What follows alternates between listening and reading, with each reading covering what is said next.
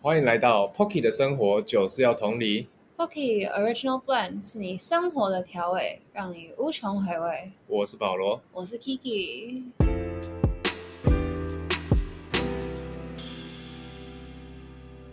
这集想要聊的呢，一样是有两个主题，一个是偏向自尊的话题，就是有些人为什么为什么有些人很在意别人的眼光，有些人却比较敢做自己，算是面子的问题。另外一个呢是算是出社会之后很容易会遇到的课题之一，因为你刚开始领你的月薪了，那么你可以选择生活品质，还是你想要长期投资呢？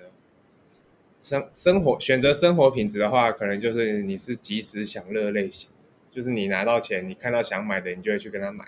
那长期投资呢，就是你可能会思考一下，说，哦，那我这些钱我要拿去买基金吗？还是我要拿来做定存啊？就是会去做投资的，或是理财的类型。你讲，我讲。我已经啊，呃，会想要聊这个主题呢，是因为很多时候，其实我们心里很想要做一件事情，不管是大事或是小事。但是却因为太过在意别人的眼光而却步，这样的情况可能会是小到要不要穿新买的衣服，或者是要不要买这件衣服，到你敢不敢去追求你的梦想。有补充吗？嗯，好像讲差不多。好，但反正呢，今天保罗呢，他就找来他身边他觉得最不要面子的人，就是 Joe。哎。大家好，我是 Joe，A K A 亚洲公道伯以德服人，目前是废物重考生。为什么你是亚洲公道伯？哦，因为我在跟朋友之间那个聊天的时候，我我都会用道理去说服别人，让别人哑口无言，啊，所以别人就叫我公道伯，还有以德服人，A K A，你是理性思考类型的，是不是？就是很喜欢说服对方，就是让对方跟我站在。同一个立场同一阵线，哦，对对对，了解。那就最近在干嘛？刚刚有提到自己是废物重考生，在去年的时候我有推甄研究所，但上了之后对自己仍然有些许的不太满意啊，就花了一个月的时间准备顶大的硕士考试。虽然不幸落榜，但我觉得成绩还算过得去，所以就说服自己给一年的时间再拼拼看。但以目前自身的努力程度来看，我真的是废物重考生无误，真的是废物啊！哎可是你都想要当，需要想想要考顶大了，应该还算不错吧？你之前是原本是有推甄到哪个研究所，但是上了自己不满意。就是以我这个科系的话，海推荐推荐到台湾海洋大学，那它算是我这科系算第四志愿啊，第三志愿就已经是顶大了，所以中间。所以中间落差有点大，所以我就想说，那再拼拼看这样。嗯，就他是物流管理的啦。对，我读运输物流这方面。嗯、那所以你你这一年当中，你都在读书吗？我看就是你就真的是过重考生的生活，都在补习班之类的。呃，因为现在补习班基本上所有都是云端，基本上面授基本上都没有、嗯、啊，所以就。待在家里，很多人都会耍废，而我是其中之一。我看很多人就是 读书群组里面都读八小时、十二小时，然后甚至有些还要打工。嗯、啊，我是都不用，而且三餐都我父母准备，然后我一天还读只有四五个小时，其他时间都在晃神。真的是因为你已经很有信心了吧？对啊，没问题啊。对啊，一定上啊，必上。没有没有对，我是觉得说，因为我只准备一个月时间，准备其中一间顶大第三志愿，我就觉得说，哎，准备的时候只准备一个月就差一点上，所以我就会觉得说，那我再多准备一年一定可以上。但是我的第一志愿是台大，但是我又觉得说，差距真的有点大，所以就很没有给自己说服力，让自己有冲动去试试看，就会觉得说，哎，我已经保底其他所顶到了，那我干嘛还要？那这么努力呢，所以就让自己每天都很多时间都在那个玩手机。哦，那也不错啊，就是你是聪明人呐、啊。是我这科系比较好考一点啦，我不敢说自己是聪明人。真的吗？为什么会比较好考？呃，因为我这科系比较少看，呃，大学的话，呃，顶大开的科系比较少嘛？叫开的学校运输科学。像嗯清大就没有开，中字辈也都没有开，这所这个科系，所以哦那个从顶大下下来就直接是台湾海洋大学，所以那个考读这个系的人比较少，所以每年的考生都比较少，不像是什么资工都破千人在考。嗯，哦，懂。就是比较不是那么 popular 的的科系。对对对。哦呃跟大家介绍一下我跟 Joe 是怎么认识的。我跟他呢都曾经同是卖包，就是我们都是麦当劳员工啦。啊，在一次员工旅游的时候，发现我们是同梯进麦当劳的。因为其实其实我跟 Joe 我们一直以来都只是讲干话的朋友，然后好像不知道是某一次的忘记是哪一次的机缘，让我们终于开启了一些比较深度的话题。然后就就那一次之后呢，我从此对旧都是有心里有一份敬意，就是会觉得会想要，就是会尊重他的想法，甚至有一些什么生人生的一些事情，会都会觉得跟他是可以聊的。不知道是，而且不知道是你当时在店里认识很多人，还是你的个性，就是觉得会惧怕你吗？就是有对你有一份尊敬啦。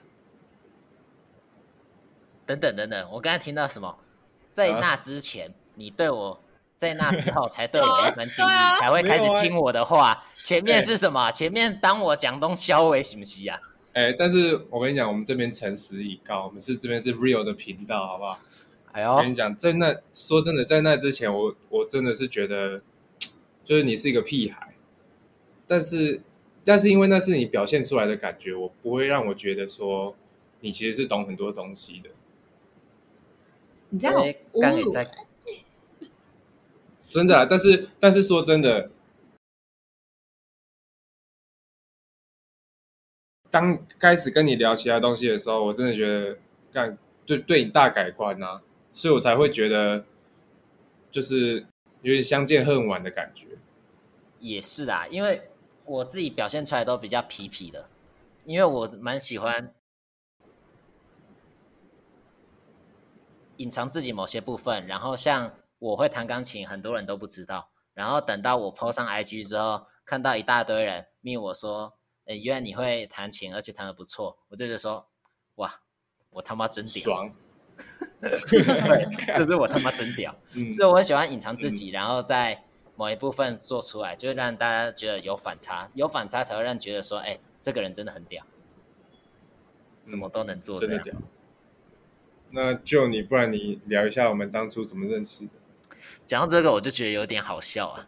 我记得我跟宝柔一开始都以为对方，我们在上班的时候有遇到对方，都觉得对方是老屁股，而且嗯对方看起来都蛮操劳，所以觉得自己年纪比较小，所以我们双方都很客套，就是上班的时候都是哎你好你好啊怎么样的。我想说哇，这个这个老屁股竟然还蛮客套的欸，我想说哇，直到在酷 party 就是员工旅游上，我们看到对方，我们那个再看一下对方，然后中间有人介绍，我们才知道我们年纪竟然是相反，而且还是同梯进曼达劳。主要是因为他当时保罗是早中班进来，啊，我是中晚班进来，我们代训的时候没有在同一时间知道对方，所以才让我们、才让我们那么惊讶。最后我们两个在酷 party 认识之后，关系才开始破冰变好。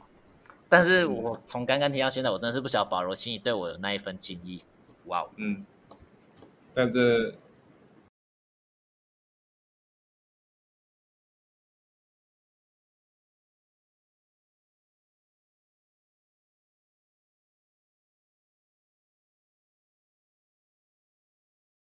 哦哦，我想要讲说，而且也是那时候我们才发现我们是同年纪耶，对啊，同年纪，然后而且还是同期进的，这样子。真的嗯，那时候真的是，我觉得你看起来很操劳。那时候你胡子都不刮吧？你现在才会刮胡子吧？我记得你对，专一到专四的时候都不怎么刮胡子的。我会小留一下那个小胡子。那时候我真的是不认为。那时候你有觉得我比你老吗？那时候没有啊，因为就是你跟店里的人好像都很好啊，所以才会觉得说你是不是待很久了之类的，哦，对啊？就是你都跟可以跟同事开玩笑什么，但是那时候我觉得那种闷骚类型的啊，然后 跟大家对啊，跟大家就就是那边就是感觉熟不起来的感觉，我自己在那边怕怕的，就不像你那样子。哦，毕竟当时候我刚进去，我也是那时候上晚班，十二点下班，我会在店里留到一两点，就跟大家聊天。也不是说大家聊天，一开始进去就是沉默，然后在旁边听，偶尔附和。毕竟那时候才十六岁，其他人进去都已经，其他人都十八岁进去，甚至里面已经二十岁了，就是会有年纪差。就是其实那时候，尤其是麦当劳，其实有些时候会有种学长学弟制，就是对他们特别有敬意这样，而且他们其实蛮凶的。我们那时候一进来时候还没有外送的，对，嗯，所以那时候是会怕那些晚班。那时候是做，哦，就是那个拳击手嘛。对，啊，那时候我对跟 都有一点敬意，就是他们就是看到管理组，他们竟然可以去骂管理组，真的就是也不是骂，就是管理组对他们非常尊重。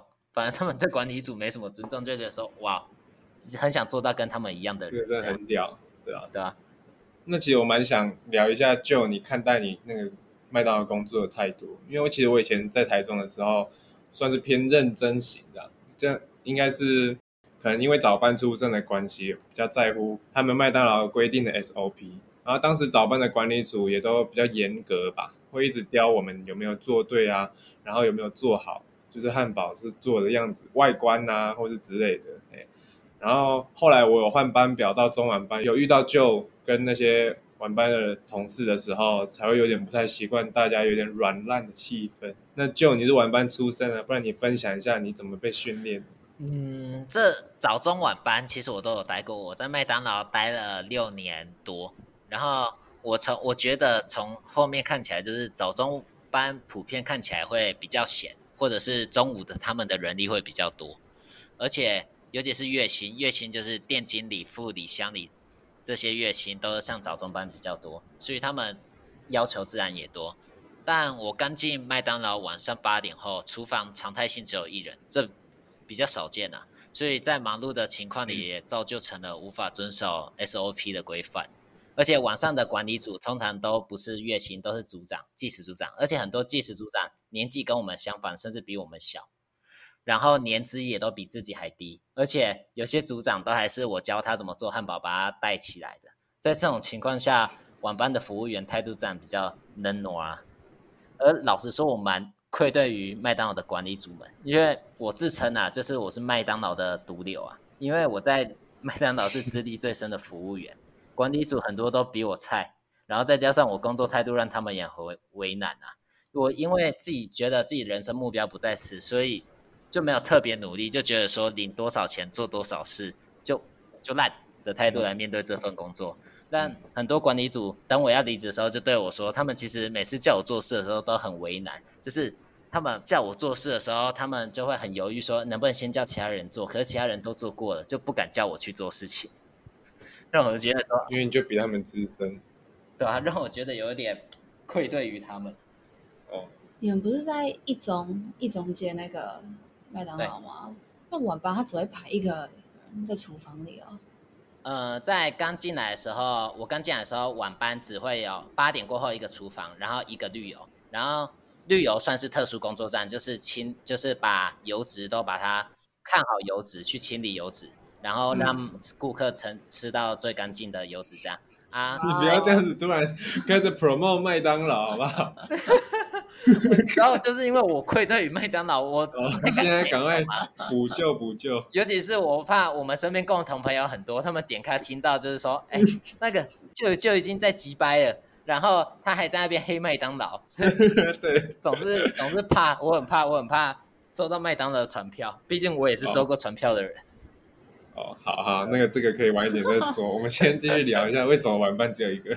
就是还会有一个人在做其他杂事，那做那一份工作的人，就是还要帮助里面的人。所以当时在厨房里面的人要很强，所以那一个很强的人，他说什么，其他人就做什么，包括管理组，他要求什么就做什么。而且那一个很强的人，通常年资都四年以上，所以那时候我就觉得说，哎，很想在麦当劳待久一点，成为这种人。把管理组呼来唤去的人，嗯，帅。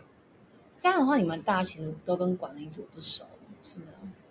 不会，其实我们尤其是晚班的，我看早中班比较少，但是晚班的通常都会十二点下班过后就一起去吃宵夜。我们那时候常，尤其是寒暑假，我们很长就是睡到下午才醒去上班啊，然后上班吃原餐啊，晚上就是宵夜一起出去外面吃，而且一个礼拜可能会吃五天宵夜吧。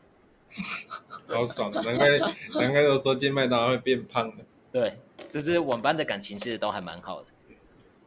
可是那晚班的组长为什么可以是年龄那么小的？但但应该说年龄小是小到多少？呃，通常十八到二十三岁都有吧。就是小到有十八岁的那种啊。对，刚刚可以开始当就让他当那种吧。对，因为通常最快我看升到组长的都是做一年左右，然后可能我们像我跟保罗都十六岁就进麦当劳了。所以做一年就十七岁了，十七岁其实你要升，就是看管理组觉得你 O 不 OK，啊还有没有这个空缺？因为有些时候就是一间店可能只能有六个技师组长，啊刚好有两三个离职，所以你想要升迁的话才有这个机会，不然的话你有能力没有位置也难升迁这样。啊懂。嗯，好了，那不然聊完我们的打工，那 Kiki 你自己有打工的经验吗？有。我其实第一份第一份打工，我是在韩式餐厅打工的。你是在餐厅？对，但我是那时候发现说，我好像还蛮不适合做餐厅的，因为我觉得在餐厅就是服务业啊，你动作都要很快，然后你做事情就要以你一定的就是 SOP 去做，然后我自己就觉得就比较慢。嗯，我自己本来做事情的步骤就比较慢，对。然后，而且我也不喜欢遵守那些 SOP，我就想要找我自己的方式做，然后按照我自己的方式做啊，就会被骂，然后我就人北送，我就觉得说啊，做到底还不是一样做完了？哎，这个就有点像旧啦，旧也是这样的人，是吗？只是就，只是就不会去，就是不爽是不爽，他会呛回去吧？我曾经有一次是跟管理组吵架，然后我就刷下走人。嗯。刷下是怎样？就下班，我们有刷上下班这样啊，然后我就呃，我就看到那一次是包错东西，比我同事包错东西，是一个新来的叫 Diego，他包错东西，然后管理组就很生气在骂，然后我就跟他吵一吵，然后吵一吵之后，我就直接刷下刷下走人，然后那个新人同事 Diego 就张着水汪汪的大眼睛看着我，因为他不太会做汉堡，他我走之后就没有人在厨房会做了。嗯，他只是个小菜逼而已。对，他那是个小菜逼。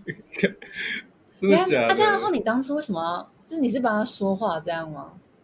对，就是那个管理组当时候他也有点情绪，所以他那时候其实麦当劳早晚班就是有些时候会有互相对立，就是早中班会觉得晚班不守规矩，晚班会觉得早中班守规矩，可是就是速度比较慢，脑筋很死这样。对对对，他们会。他们做的速度会比较慢，因为要守规矩，那所以互相会都有点仇视，那所以那时候那个管理组就说，难怪早中班瞧不起你们晚班，然后我听了之后就爆气跟他吵了。嗯，但那时候的确是有点这样对立的感觉，就是我从早中刚转到晚班，的确是就是不适应是一个，然后另外一个就是会觉得说，啊，大家有对你怎样吗？大家觉得是好像也还好，是也不会，因为晚班本来就是那种会。接受各方人来，反正就是来开玩，就是开玩笑，这样有点靠背，就是大家就感情很好啦。哦，对啊，啊，但是早中班就是感情虽然没有像他们这样那么好，但是我们的能够拿出来说嘴、能够骄傲的地方，就是比如说啊，我们的汉堡做的很好看啊，干谁在意？对啊，然后我们有遵守规则啊，然后台面有清理干净啊，就是注重清洁这种的。嗯嗯，对，这就是我们觉得我们 proud of myself 的地方。然后到了晚班就会觉得有点看不下去的感觉。嗯，好啦，那聊完这个，大家应该也比较认识 Joe 了。那我们来进入正题，就是我今天想聊的自尊啊。因为我身边最不要脸的人就非 Joe 莫属了。哎，Joe，你可以接受这样不要脸的称呼吗？你自己觉得你是不要面子的人？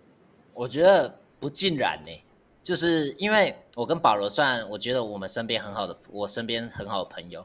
所以跟很好的朋友都没差，毕竟我是一个很爱开很好朋友的人的玩笑，而且我玩笑蛮没界限的。所以我觉得说我开别人玩笑，那我就一定要承受起别人的玩笑，就不要双标。所以我觉得里面这部分好朋友之间，我是真的很不要脸。就是在路上，我都会很不要脸的一直看妹，然后一直叫其他人跟我一起看。这部分我这个又不会怎样，我觉得这很正常啊，是男生应该都会吧？我看的蛮大胆的啦。哦，然后会讲一些等下你会很下掀人家流的话，裙底，是不是 多大？太大胆了啦！没有，就是呃，对到眼通常马上就眼睛撇开嘛，我会嗯哎、对到眼，我就会说，我就会跟保罗说，比如说有我们跟保罗在环岛的时候，我们那时候搭捷运，也哎、嗯搭台北哦到台北对搭捷运，然后我我就看到有个正妹，然后我就跟保罗说，哎、对面有个正妹，保罗就小瞄一下，然后那个他就看到我一直看，然后他说不要啊，这样太明显了。我说你自己想想看，我这样看着对方，对方发现我看他，如果我们两个对到眼，如果刚好哎对方也觉得我不错，那我们是不是可以交个朋友？那如果我们这样眼睛一直偷瞄，然后让人家说不定女生才会觉得这种男生很反感，就一直偷瞄啊，然后不晓得要干嘛，有点像骚扰。但是我这种是可能想要跟对方交朋友，对嗯嗯嗯嗯嗯。嗯，很不要脸的讲法。哎、看到真的很但是猛欸但是我觉得确实，你知道我有一个朋友，然后他也是，就是我们每一次像我们之前他去夜店还是什么，然后看到一个干超帅的一个男的，嗯然后我们大家就是这样瞄瞄，然后他就一直这样一直盯着人家看，嗯嗯，然后一直盯着人家看，然后呢，他也就是会会走过去，然后这样撩个头发，哎有，那那看来那我记得那我时候，嗯，那看来我跟他应该可以成为好朋友。没错，就是都是大胆类型的啦。对，因为他也是觉得说啊，你不这样的话，人家怎么知道你对他有兴趣？哦，但我记得那时候就他是他不是用他不是用这句话说服我的，他是说没有，你那时候不是这样讲的，你那时候是说讲吗？其他能讲吗？没有没有没有，不是不能讲的，这个是可以讲的。哦 你那时候是说没有啊，你就当做是我在跟你聊天啊，然后譬如说你在想东西的时候，你就会放空啊，啊，你也其实也没有真的在看他，就让他觉得他你没有真的在看他这样子。哦你当时是这样讲，可能哦说服你不能讲的那么露骨那么露骨。其实哦还有更露骨的，但不方便讲。好好，那继续讲刚才的，你觉得你自己不要面子吗？嗯，我觉得我不算是一个不要面子的人，嗯因为我在麦当劳还有不熟的人里面，他们会觉得说我是一个蛮排外的人，就是他们不太敢跟我讲话。比如说，我们麦当劳都会一起约去打篮球，然后那嗯他们就会主要是我在揪，所以他们偶尔会揪一些新人过来，然后新人来啊，就是我到场的时候，新人已经到场，他们都会跑过来跟我说：“哎，那个金友，我可以一起来打球吗？”啊，然后我我我可能会酸个一句，就说：“啊，你都来了，我能不让你打吗 真的很像，你在跟不认识的人这样讲话，哪有人这样的？？”就是他们会觉得我是蛮排外的，就是不熟的人或同事啊，但是呃，跟我熟的，或者是或者是呃，生活中常遇到的，嗯生活中常遇到的人，其实我就会很假掰。我在学校其实蛮假掰的，就有人说，哎，那个我在二季的时候，就有个同学会说，哎，像建佑就很，哎，像舅就很很有礼貌，他就说就还蛮绅士的，做事就都很负责任。那时候我就心里想说，妈，他一定不认识我。你哪里哪里绅士？靠 在路上那边乱看的，怎 么乱看？那是欣赏，毕哦竟每个人出来装扮的话，我们看着他是欣赏，如果都不看他，才会让女生觉得说，哎，我是不是特别没有魅力？我是因为很希望女生都一直看着我，好不好？嗯，看妹就是为了世界和平那个。对，将心比心。嗯，你讲一下这个守门员理论好了。守门员理论吗？这也是我跟保罗去环岛的时候讲的。那时候我们就提到守门员理论，就是我觉得守门员理论就是那时候是我跟保罗一起出去环岛的时候讲的。那守门员理论就是，当你拿着一颗球，你有那个冲动想要踢球的时候，当有人守门员在守护球门的时候，你会因为有人守而不去吗？就像交交男女朋友一样，嗯，当你喜欢的女生有男朋友的时候，你当你真的喜欢那女生，你真的想要踢进这颗球，你会在乎有这个男的存在吗？不会嘛。那当然就是勇敢的往前冲啊！尤其是对对面只有一个人在守球、欸，如果当球门很多人在守，他是单身的时候，那你要怎么踢进球？那你就要趁机趁着只有一个人在守的时候趁虚而入嘛，对不对？嗯，没错，第一次听到有人把小三理论讲的那么好，没错。我觉得就是这个守门员理论可以很可以推广啊。没有，不是可以推广，就是可以总结救这个人，就是他有办法用一些很奇怪的理论哦来说服你说，比如你自己听听完，听完也觉得，哎，好像也是这样，也是没错，但其实你在认真想，看屁啦，根本就没道理，那边完全不适用，直接价值观偏。对啊，根本就不是。男未婚女未嫁，有什么不可以，对不对？对啦，对啦，更没有何况都没有现在通奸罪，更何况通奸罪都除除罪化了，是啊没错。好了，那我们来聊一下面子问题。我们现在聊一下，我们是不是爱面子的人？好了，嗯我自己觉得我还算是蛮爱面子的，就是我觉得这可能也是跟我有点闷骚的个性是有点相关联的，因为我觉得我不想要别人看不起我吧，所以我就不会敢去秀出我天真无邪的一面，这感觉就是这样啊，就是爱面子啊。我自己也是一个爱面子的人，怎么说？嗯，但我也不知道怎么说哎、就是我就觉我就我就知道我自己是一个爱面子的人，嗯就是我也很希望，假如说我们吵架还是怎样，你可以先给我一个台阶下，哦，嗯，我没有到爱面子，但是嗯因为我觉得就是面子值不了几个钱，如果能道歉可以解决的话，那就道歉，反正比较嗯快。但是嗯我觉得我做错的话，我会直接道歉，不管你是谁，你是我讨厌的人，我觉得事情的对错比较重要。但那个普遍来说，我还是蛮喜喜欢妹子的，也不是蛮喜 蛮喜蛮喜欢面子的，因为哦喂。我还我还是爱面子，有有部分也是面子人。就比如说我在麦当劳待的久，有新的正妹进来麦当劳，通常很多男很多男生都会主动去追踪他们的 Instagram 或者 FB 加好友，嗯。但我都不会，我就会有一种我在麦当劳已经是老大了，我还要去主动加人家，当然是人家 来拜码等你来头啊。追我啊，对啊，对啊，当然是你来追我啊，然后我回，我再主动回跟你现实，那这样的话不就成为好朋友了吗？哎，结果等着等着，好像人家也没有主动那个要求？对对对，王八蛋，就是还是会看在什么场合我才会决定要不要面子啊。但嗯像在感情中，我看我跟我保罗都是最不要面子的。在感情中，我们两个都是最常跟女友道歉的人。。对对对，就跟我之前的就是能道歉就道歉，能让步就让步，反正退一步海阔天空。没错，听起来很心酸呢。对啊，哎、可是我觉得这样听起来还蛮划算的哎，因为我觉得你们已经懂得那种道理，感情中的道理啊，就真的是这样吗。你讲我说你愿意小退个一步，我自己也会觉得啊，好啦，我也觉得很拍谁。没有，啊，那是前提是像你这样算是有了解到我们有在退步的。哦，但是如果有一你些说不会得寸进尺对对，有些女生会觉得说啊，你本来就是应该要这样啊，她不会觉得你在退步，因为那是你本来就该待的位置，你不应该前进，你懂吗？就有点像这样的概念，哦，所以你就会退步，退到后面，你就会发现，哎，感觉没有地方就悬已经崖贴到墙上了，哎哦，不行啊！有感而发啊，保罗。是啊，真的就是这样。我现在觉得想起来的确就是这样，没错啊，哦就是退到最后，他才发现说他根本不觉得你在退步，真的，这样我很好奇旧的感情史，哎，就会感情史啊。好，不然你简单讲一下。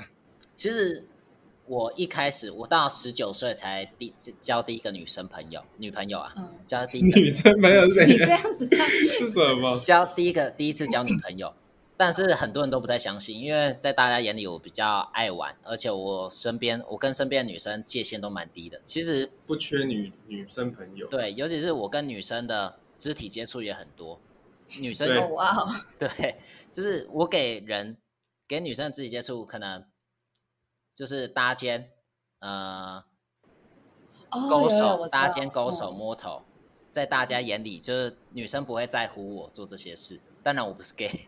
嗯，那 尤其是我十八，我十八岁的时候，就是一直去夜店，每个礼拜都会去吧。然后到十九岁，那所以身边的人都会觉得是，就是等到我十九岁第一次交女朋友的时候，他们都很惊讶。那等到我十九岁交第一次交女朋友，我就会觉得，我就跟他在一起，一直到五专毕业。然后那中间嗯这段期间，我发现就是，呃，原来感情真的会越来越爱。因为我一开始交往是蛮佛系的，就是想说那就试试看，然后就一直交往下去，然后可是到中间我发现，哎，真的是越来越喜欢他，就是其实我一开始跟他交往的时候，我还要偷偷偷偷跑去夜店一次，没有跟他讲过，哎，哎，来这边爆料一个，没事啦。对啊，那个偷偷跑过去夜店一次，可是到后面之后，我就是没有他，我就不会想去夜店，就是我只想要我一下班十分钟内就会到，就会回家，就会回家陪他，尤其是我都还会嗯，呃拿麦当劳的东西回去给他吃，就是不想让他，嗯因为我尤其是都十二点下班，就是会怕他待他待在家等太久，然后尤其是他又喜欢喝可乐，可乐气泡没了就不好喝，就都要回去。直到哦。我五专毕业之后，因为远距离的关系，就远距离的关系就分手了。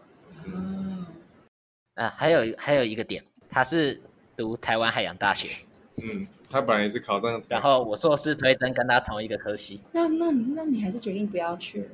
对啊，所以我其中有一部分决定不要去的原因也是在这边，就是没没有去读的原因，就是想说都怕尴尬吧。哦而且又同，而且他同一班我记得他好像也交男朋友了，所以就不要再去打扰对方。哦，，OK，可是哎，那那为什么男生会会在还没有很喜欢的时候就交，就决定要跟一个女生在一起？因为我觉得我身边也蛮多这种例子的，就是男生可能当初也没有很喜欢那个女生，但是后来就决定在一起。那为什么会越来越喜欢？是因为你觉得说啊，都已经付出很多时间了，所以就好像我也不知道啊，就是你付出了时间以后，你就觉得哎，对啊，这样也是还不错。对啊，是因为这样吗？而越来越喜欢，还是为什么？我自己的话，我可能是当初会在一起，可能是气氛使然，然后好像这个时候不告白不行了，然后、哦对对对，就可能已经暧昧一段时间，然后就觉得说，看不想忍了啦，就跟他告白了啦，反正这个告白没上没有中就算了，你这个潜意识你也很喜欢对方啊，但是他是他觉得他当初跟他女朋友在一起，他没有很喜欢啊，他是后来慢慢更喜欢啊。嗯，当初后来啊，他们在一起的时候的方式好像可以讲吗？哦，这不能讲是不是？哦，那没关系。那我讲一下我自己啦，我自己对于感情，就是其实我不会到太喜欢对方，我不会因为是很爱对方才跟对方在一起，我会觉得说这个女生很棒，很努力，她有为这段感情付出，我是会被一直付出努力的女生打。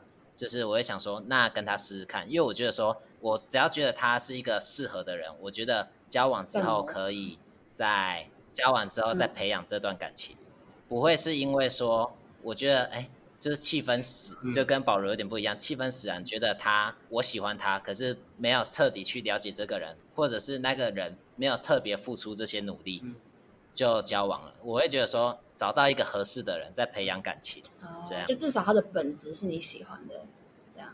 未来是可以一起生活对对，对啦，对吧？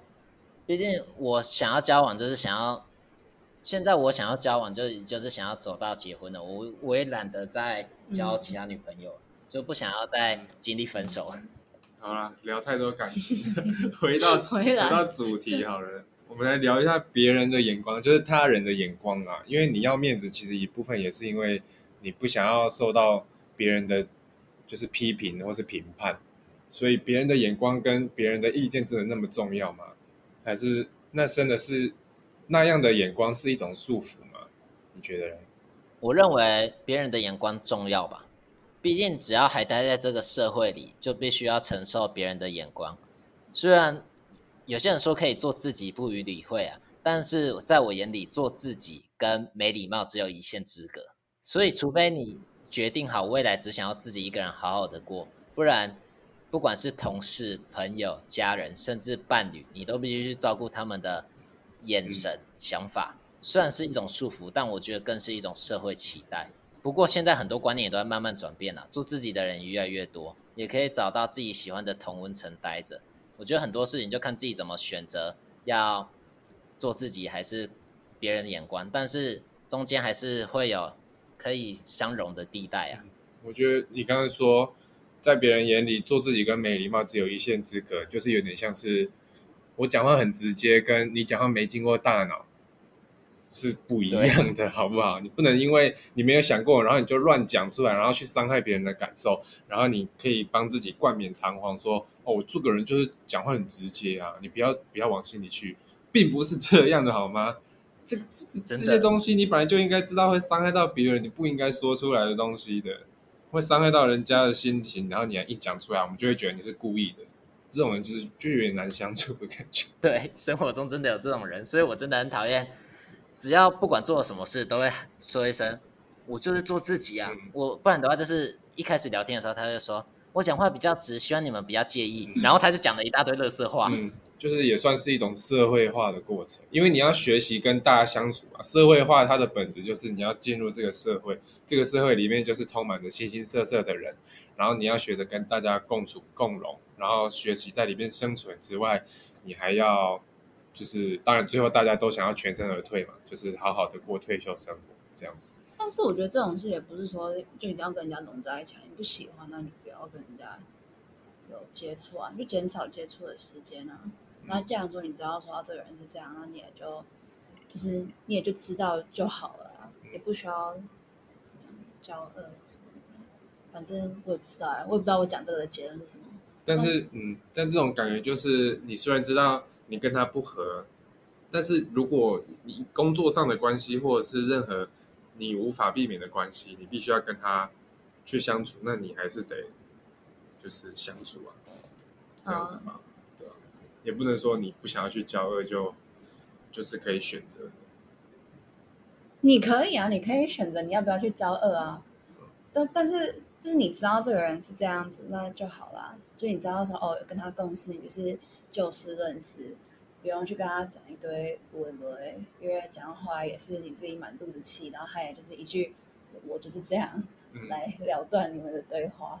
嗯，对啊，这个其实好像到最后会变成忍耐大赛吧？哦，对，就看谁看谁忍得久。嗯，然后你忍不住，看谁先离职这样子吧。对啊，然后然后他们就在丢下一句话，说你认真就输了。嗯，然后又说什么就是草莓啊之类的 这种。看着一发不可收拾。这最近有那个听到新的词，就说是冰淇淋族啊，连不碰都会融化。哇，是因为 Kiki 这边听到了吗？做 HR 会会听到，会觉得说现在年轻人会是冰淇淋组。没有，这是我自己乱听的，我忘记在哪里听到了，感觉蛮白痴的。啊，回但是做 HR 真的会发现说，就是大家真的是形形色色的人都有，就是你面试，你也会面试到一些，就是根本还没有做过几份工作的，然后就很想要当管理阶层。就是你也会遇到一些，就可能自己已经做过很多了，但还是对他自己很没有自信，很绝望，不知道自己未来的方向是想要怎样。嗯，对，各种。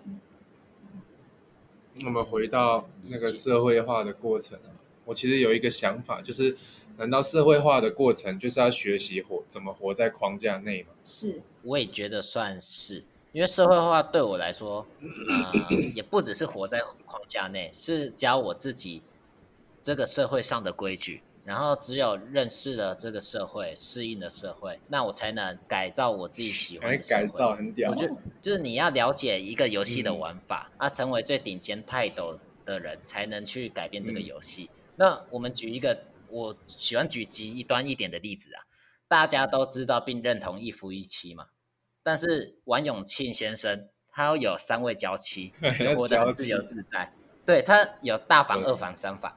而且这社会并没有对他责骂，也没有抵押，就是反而受到这社会的祝福拥戴。像他的大房、二房、三房上新闻，大家都觉得很正常。所以对我来说，社会化是在教自己这个社会的规矩。但至于要不要活在框架内，突破这个框架，决定权是在自己。但社会化真的就是你要了解这整个社会的运行的规则。然后人际相处模式啊，然后如果你是在公司体制内的话，你要了解组织运行啊，然后你要怎么可以从中赚钱或是升迁，然后还有顺便为你的未来而打量，然后你才有办法最后全身而退啊，因为大家都是来混一口饭吃的。嗯，对。其实你懂游戏规则，你就可以钻漏洞。是没错，对吧？然后你也比较能够了解说啊，这就是有一些事情它就是这样啊。如果你有办法接受的话，那么你就有办法活在体制内，然后赚钱。那你不能接受的话，很多人就是去深山隐居 之类的，对啊，嗯自给自足之类的啊。我之前好像看到一个文章，就是说，呃，天才之所以是天才，那就是啊、有还是什么有钱人之所以是有钱人，就是因为大部分的人，当他想到一个想法的时候，就只会告诉自己说啊，想太多了。但是当他们想到一个想法的时候，他们会想办法去达成它。就有没有在付诸行动？对啊，就是付诸行动这一点，你没有那个勇气。嗯，这个我深有体会。我在研究所，就是每天看到一大堆人，就是研究所多努力多努力啊。我晚上睡觉的时候看到，睡前看看到，就想说隔天要努力，就隔天还是没有读书，还是软烂，还是还是底下能挪。反正你那个还很久吧？你什么时候啊？呃，目前简章基本上都还没出来，可是台大有公布考试日期，考试是在二月十二，台大嗯，那的确还有一是蛮久的百五十九天。我每天都看着那个时间，然后继续耍废，渐渐减少，看变成二月，嗯，看变变成个位数，哎，变成十位数的时候，我会不会有紧张感？我你当初会考会考的时候有吗？没有哎、我考会考的时候，我爸妈刚好出国，然后因为我姐姐是半植物人，需要照顾姐姐，所以我跟我哥，我一个哥哥，就是那时候我们各请。哦，地震吗？对，哎，你有哎，感觉啊你们你们？那里才下的地，很大、对啊，对蛮大的。好 OK，我们刚想说你怎么都没有回应，是不是你们那边没有？我我这边很大哦 啊，就是就是因为我一就我两个哥哥，一个已经去读大学，一个高三。啊，那时候他已经学测考完了。啊，所以我们各请一个月的时间，我爸妈出去两个月，然后各请一个月时间帮我姐照顾我姐，而且两个月过后就刚好是刚好下个礼拜就是会考。啊，我就给我爸妈签名，一个月之后就签完名之后，我就马把马上把一个月改成两个月交给老师啊，然后所以考前两个月我每天照顾我姐之外，就是在玩电脑，好爽。然后等考试出来之后，我成绩不尽理想，就是没有模拟考的时候那么好，然后我就跟我妈说，我就又带着有点哭腔跟我妈说。我没有想到会考这分分数，我真的很努力了啊！我妈反而在安慰我，到现在我都还不敢跟我妈说，我我把一个月给实 出血两个月。我到现在都还不敢跟我妈说。哦，那你看，那你就是这样啊，搞不好你到最后也还是不会努力，你就是你就是这种算是活在当下的人吧，想想要如何就如何。因为我觉得我从小到大就是我觉得我不用太努力就可以得到不错的东西，那我干嘛更加努力去获得最好的？就比如说成绩，因为我觉得自己比较聪明，所以就会觉得，呃，我可能花两个小时就可以拿八十分，可是可能要花五个小时才能拿到八十五分。但我就会觉得说，八十分就够了吧，八十分就不错啦，算成绩中上的。那我干嘛还要花那么多时间做？我觉得这种投资报酬率就是递减的东西，所以我就不会想要，不会想要特别去努力。我觉得拿到一个不错的东西就好了。就比如说我研究所考试，我觉得可能我成大我很有把握，就算我现在去考也会上，因为我读一个月就基本上快上了，所以我就会觉得说，那我既然都已经有保底一个不错的学校了，那我每天认真读书，可能而且还不一定能考上台大，那我不如就每天耍废读书一下，至少可以，我觉得我成大、交大会有些许的就比较大的把握，而且也不用付出太多努力，心里就会这样想啊，所以导致我现在都还没有特别认真去准备研究所的原因就在这，就是给自己退路，所以就不会去努力的去前进。这样的话，我们也准备要来聊我们第二个主题啦，就是就是你会想要保留保持你的生活品质呢，还是你会看远一点，看远方，为你的未来而着想？我自己是觉得你应该是那种及时享乐类型的，你觉得你是吗？对我是我算是及时享乐类型，毕竟我也没有觉得我可以活到多久，我预估自己活到七十岁就够本了，所以我就觉得说，哦，不如年轻的时候好好玩，老了该去世就直接去世，嗯，就是你也不用说啊，我好像为了要存退休金啊，要怎样要存钱，对啊，我觉得毕竟老了之后，就算有钱，但也没有体力出去玩，就算有体力出去玩，我觉得就是顾虑的东西也变多了，小孩什么的。所以我都现在一直跟我爸妈说，你们要玩就出去玩，而且我认为说我爸妈已经把我培养到这么大了，而且也没留学贷，也没有给我负债，所以我会跟他们说，就算他们不留任何一丝资产留给我，他们就算把房子都卖了，我就觉得说那是他们的权利，钱也是他们赚的，那我有什么资格跟他们要求他们要留钱下来？嗯，他们已经把我培养成一个饮食无忧，就从小到大给我的资源也很多。那我没有立场再去要求他们的。可是我母亲的想法就很不一样，她觉得就是自己省吃俭用，她可能五年才买一次衣服，十年才那个十年才，她还会自己剪头发，十年才买一双鞋子，就会觉得说，就是把钱所有都留下来给自己的儿子。他对我跟我哥从来花钱都不手软，我就觉得说。虽然很感谢我妈，但我不希望我自己是这种人。哦，那你、你们、你家人会觉得你要就是回报他们吗？他会不会觉得你们有欠他？我其实我家人，我父母都是蛮开放的人。嗯，我父母就从小在我国小、我哥国中的时候就跟我我们说，如果你们交女朋友有要发生性关系的话，记得要带套。有小孩自己辍学去养。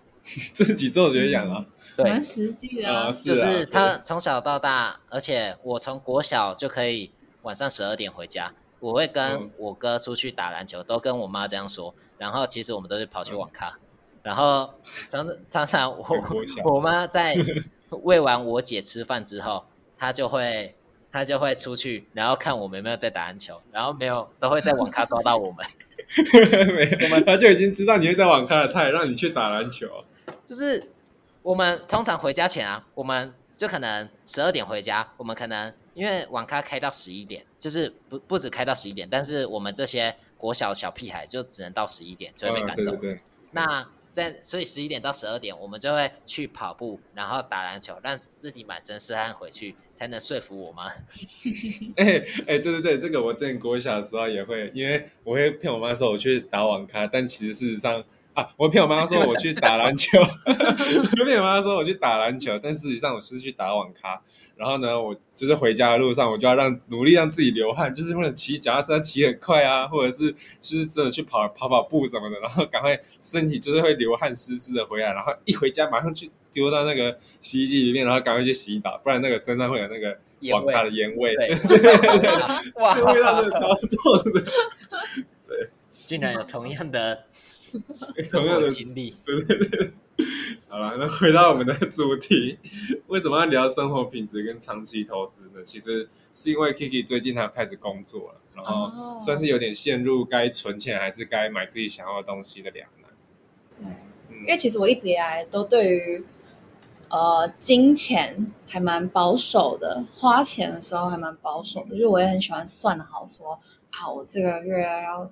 存多少啊？然后可以花多少啊？怎样的？然后是我一直到了呃进公司以后，然后因为我的主管跟我是完全相反的人，然后他就在跟我分享说，他是每年他都会出去玩，嗯，然后他就问我说，你有去过哪些地方吗？我就跟他讲说，我大部分出国都是跟我父母亲出国，我很少自己出国，所以去过的国家可能没有像他那么多。然后他就说，他就是因为他每年。只要有钱，他就会拿去花。然后他出国的时候也都不手软，他就是看到什么就花什么，就不会留本了。对。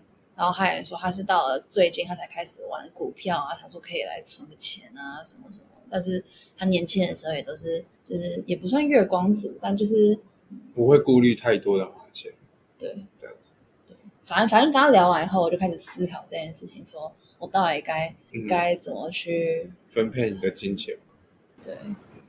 会想要聊这个，是因为我其实跟 Kiki 也有聊过这点，就是我会赶及时行乐，有一部分是因为我之前打工算有存一点钱，所以其实我虽然算是及时行乐，但我也不会超出预算。我就我就在想说，会不会是因为我有这一份底，才敢这样及时行乐？那 Joe 呢？你算是你有在做，你有在理财吗？或者是你觉得你赚到的钱，像你之前麦当劳赚到的钱，你有你是怎么处理？其实啊，我算过，我在麦当劳六年来赚到的钱应该有破百，可是我没存，我严格来说没存到半毛。可是我有一笔基金，大概有二十万，就是因为我父母有给我生活费。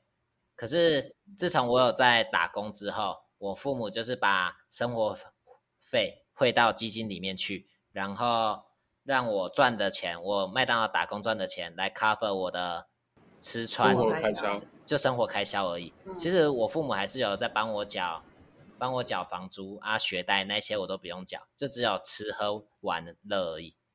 就是、嗯啊，可是我没有存到半毛，因为我会觉得说我已经有一笔应急的存款了，就是嗯我也是跟 Pro 一样，就是有一个靠山，就是我现在赚的怎么花就怎么花，毕竟我还有一笔存款啊。等不管发生什么事，我还有那笔存款可以去怎么花，就让我有点心安理得的去花，享受享受享受人生这样。所以最终总结还是你你就先把一笔钱存起来，你之后你就可以任你花。嗯，对，所以这的确就跟就跟我刚才下的结论有点像。嗯，但这个前提是那个钱是要持续性进来的、啊，你应该吧？应该是要持续进来，你才可以说啊，我那我就心安理得的花我现在的钱。你说你存款的那一部分吗？嗯，因为你那个也是吧？假如说你投资基金的话，基金也是不断的在，在报酬，嗯但是其实我基金我是每个月至少一定会处理一次，譬如说我会去单笔投资啊，或者是我会去选要不要停扣定期定额这样子。哦，That's too much。对，好，没关系，反正就是我一个月一定会至少投资理财一次，然后但是这也是我把我妈给我的生活费省下一部分拿来做投资这样子，然后也把我以前的存款拿来做投资。所以应该说，反正你就是要有你拿你拿了一笔钱来，你可以大部分的钱拿来及时行乐，但是你也可以就是每个月啊就存一点小钱，然后积小成多，变成你嗯未来的存款这样。嗯所以应该算是你每个月要存的多少钱，应该不用特别去限制要存多少钱哦、这样子吧。但是你只要有存到钱，那你就是一个 win。你少花一笔钱，你就赚到那笔钱。，对你省的钱就等于你赚了那笔钱。哦，没错。OK，好，好，啊，反正这个好像也没有什么结论啊。然后你你讲你讲，我们不要这样讲。我我觉得，我觉得应该是我们其实都算是有嗯靠山的人。就是假如今天我家里人是租屋，就是我每个家里人没办法 cover 我，而且我也是租屋，家里人也是租屋，那我只要每个月没付出这笔钱，那我就没地方住。我只要每个月没有工作，没有存钱，那我就没办法。这种当然是不建议嗯及时行乐。但是因为我觉得我们能讲这些，都是因为我们是还蛮幸福的，就是家里人都能 cover，而且他们不只能 cover 自己，还能嗯 cover 我们，所以会让我们说，哎，其实我们现在想，我们只要赚到钱够养活自己，那也就够了。我们不用去思考说我们要不要买房，我们不用思考说我们未来要怎么样，因为就是家里人可以 cover 部分的，所以我们才可以去享受这些。所以还是建议每个人要有自己的生活前提下，然后再去选择生活品质跟长期投资啊。这是一个我相认为当好的结论啊。太漂亮了，我这个就当我们最后的结论。那反正既然都讲到这个了，就你自己有对未来工作要做什么，或是你对你对你的退休有想象？其实我对自己未来工作没有什么想法，因为我读研究所，我读的是交通运输，有分交通跟运输，然后交通就比较偏公务员，啊，运输就可以物流，比较可以去做私人企业。但是我看很多毕业后出来想要赚比较多的话，假如你没办法出去国外，想要在台湾赚比较多的话，很多人都会到台积电当生产线的科长。我就有想过，要不要毕业之后去生产线？虽然台积电听说很超，但是我觉得说，哎，至少进去可能是科长，职等比较高，然后就工作二十年，然后剩下就退休了。哦就我也想说，呃，不要工作太久，然后能好好玩就好好玩，就是我愿意付出一段时间去努力，然后后面就是享受。毕竟我够活到七十岁就够本了，哦就不用再去思考未来了。所以你觉得你大概几几岁要退休啊？四十、呃，五十？